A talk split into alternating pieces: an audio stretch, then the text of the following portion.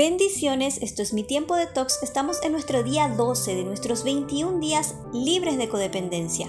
Jeremías 29:11 nos dice, yo sé los planes que tengo para ustedes, planes para su bienestar y no para su mal, a fin de darles un futuro lleno de esperanza. El paso número 3 es entregar. ¿Qué entregamos? Entregamos a Dios nuestra voluntad, nuestro corazón, nuestras emociones, nuestra vida entregamos en manos de aquel que tiene planes maravillosos para nosotros. Creemos que la oración tiene poder para transformar nuestra circunstancia, pero para que la oración no tenga estorbos, es importante examinar honestamente lo que hay en nuestro interior. Si en nuestro corazón hay enojo, resentimiento, falta de perdón, Habrá dificultades para ver la respuesta de nuestras oraciones, pero si podemos entregar sinceramente a Dios todos esos sentimientos para luego movernos en oración por esa persona o esa circunstancia, la obra del Señor se hará manifiesta porque lo hacemos con el corazón y la intención correcta.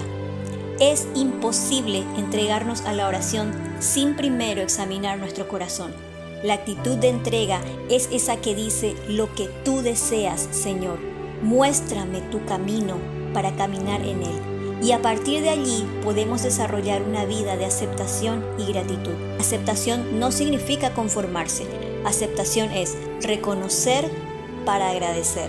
Cuando no soporto lo que sucede en mi vida, cuando me resisto a la realidad o la niego, puedo practicar la gratitud. Cuando pienso que tengo razón y nadie me escucha, cuando no sé qué sigue, cuando no entiendo lo que pasa, puedo practicar la gratitud. En el paso número 3 entregamos y decimos gracias. Gracias por quienes somos. Gracias por cada circunstancia. Gracias por lo que alcanzamos, por esa crisis que me ayudó a crecer, por esa impotencia que me trajo a los pies de Cristo Gracias por esa dificultad que me ayudó a clamar de rodillas. Gracias porque hoy puede haber menos de mí para que en mí haya más de Cristo. Puedo comprender que es obra del Espíritu Santo convencer. No es mi obra. Yo no puedo cambiar a nadie.